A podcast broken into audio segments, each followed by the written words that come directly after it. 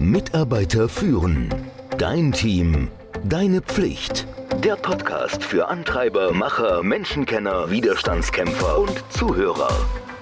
Der Podcast von und mit Kai Beuth, dem Experten für das Thema Führung. Hand aufs Herz. Vertraust du deinen Mitarbeitern? Denkst du, dass sie zu Hause ihre Arbeit erledigen oder sich an die gesteckten Ziele halten? Oder denkst du etwa, dass sie lange schlafen, mit den Kindern spielen, ihren Haushalt optimieren und den Garten verschönern? Hier gilt, Reden hilft. Wie im Übrigen immer. Du musst dem Mitarbeiter nicht deine Zweifel anmelden. Vorbeugen ist allerdings besser als Nacharbeiten. Wenn du über klare Ziele arbeitest, häufig mal einen Check-in machst, dann gibt es kein Problem. Denn dein Mitarbeiter weiß, dass du für ihn da bist, wenn er dich braucht. Bürotratsch und Flurfunk sind zwei wesentliche Elemente, die jeder für sein Team gerne, ja, verneinen würde. Tatsache ist aber, genau das sorgt nicht nur für einen relativ einheitlichen Informationsstand im Team, schließlich wird ja nicht nur über das Outfit von Kollege B gesprochen, sondern letzten Endes auch für ein Zusammengehörigkeitsgefühl, das keine Zoom-Konferenz der Welt herstellen kann. Gute und relativ engmaschige Kommunikation ist daher das A und O guter Teamkultur und das gilt für virtuelle Teams noch mehr als für vor Ort arbeitende Teams. Teammeetings, idealerweise per Video, die sind da ein Muss. So können sich die Kollegen zumindest regelmäßig sehen. Wichtig ist aber auch deine Rolle als Führungskraft in der Kommunikation. Achte darauf, dass du dich mit jedem Teammitglied auch einzeln unterhältst.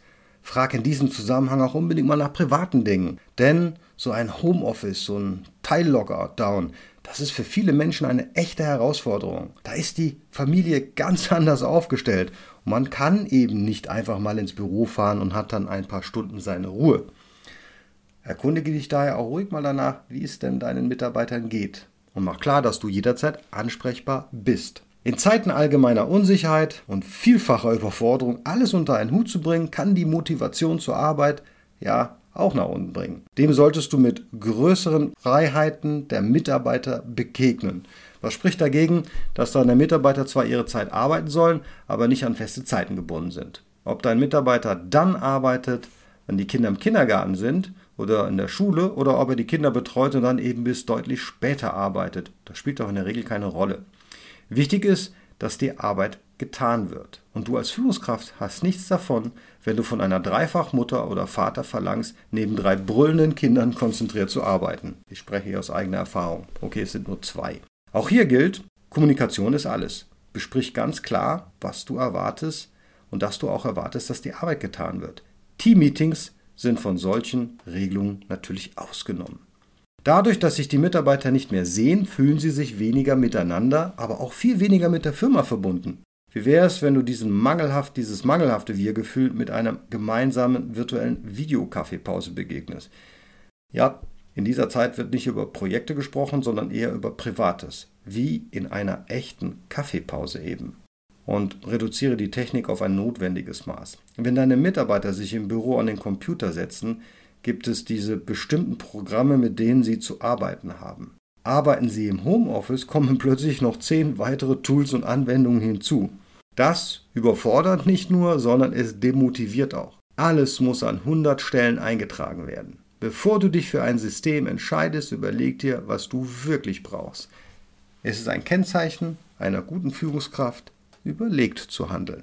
Sag nicht einfach zu allem Ja, was dir angetragen wird. Bitte um Bedenkzeit in Maßen und entscheide dann, was wirklich gebraucht wird und was technische Spielerei ist. Gerade Menschen, die gerne mit einem bestimmten Rhythmus arbeiten, haben oft Probleme, sich in ein neues Umfeld einzufinden. Das gilt auch fürs Homeoffice.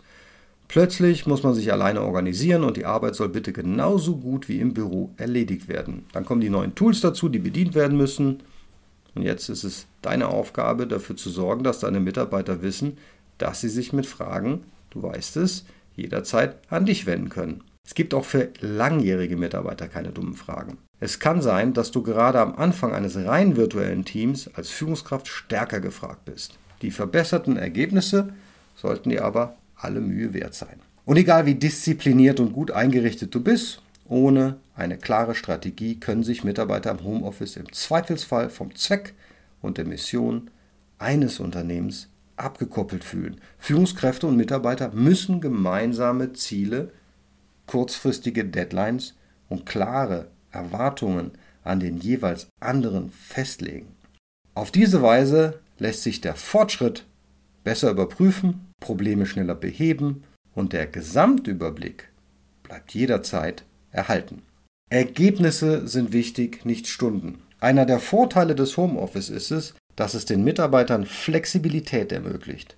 Allerdings nur, wenn die Führungskraft davon absieht, Online-Anwesenheit zwischen 9 und 18 Uhr zu erwarten. Hier sollte sich die Führungskraft stattdessen auf die zu erbringenden Leistungen und die zu einzuhaltenden Deadlines konzentrieren.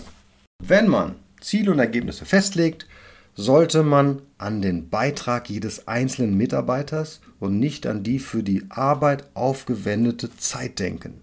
Jeder Mensch arbeitet in seinem eigenen Tempo und hat oft auch eine bestimmte Tageszeit, zu welcher er am produktivsten ist. Der Arbeitgeber sollte Verständnis dafür haben und seine Energie darauf konzentrieren, Mitarbeiter hinsichtlich ihrer Zielerreichung in die Pflicht zu nehmen. Du hast es Blättern gehört. Das ist gar nicht so schlecht. Und das ist auch der Punkt. Das war ein kurzer Auszug aus meinem neuen Buch Du bist auf Mute, das es als E-Book und als Taschenbuch auf Amazon zu kaufen gibt. Ich habe es in die Show Notes verlinkt. Da geht es natürlich um ja, das hybride und das auch virtuelle Arbeiten, was wohl, wie wir inzwischen alle verstanden haben, nicht wieder weggehen wird.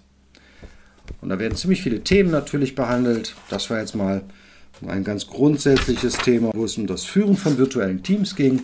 Aber es geht darum, wie man im Homeoffice effektiver arbeitet, wie man im Übrigen Remote-Mitarbeiter einstellt, wie man dann das Onboarding und ein Training macht. Also wie setze ich denn meine neuen Mitarbeiter produktiv? Dann, wie gerade gesagt, es war eine kurze Einführung, nicht die komplette, wie man virtuelle Teams führt, wie man Meetings und Workshops erfolgreich gestaltet und natürlich auch, wie man virtuell eine Kultur einführt bzw. beibehält. Wie gesagt, für dich auf Amazon einmal verlinkt. In diesem Sinne, du bist auf Mute. Ich wünsche dir eine erfolgreiche Woche. Mitarbeiter führen. Dein Team. Deine Pflicht. Der Podcast für Antreiber, Macher, Menschenkenner, Widerstandskämpfer und Zuhörer. Der Podcast von und mit Kai Beuth, dem Experten für das Thema Führung.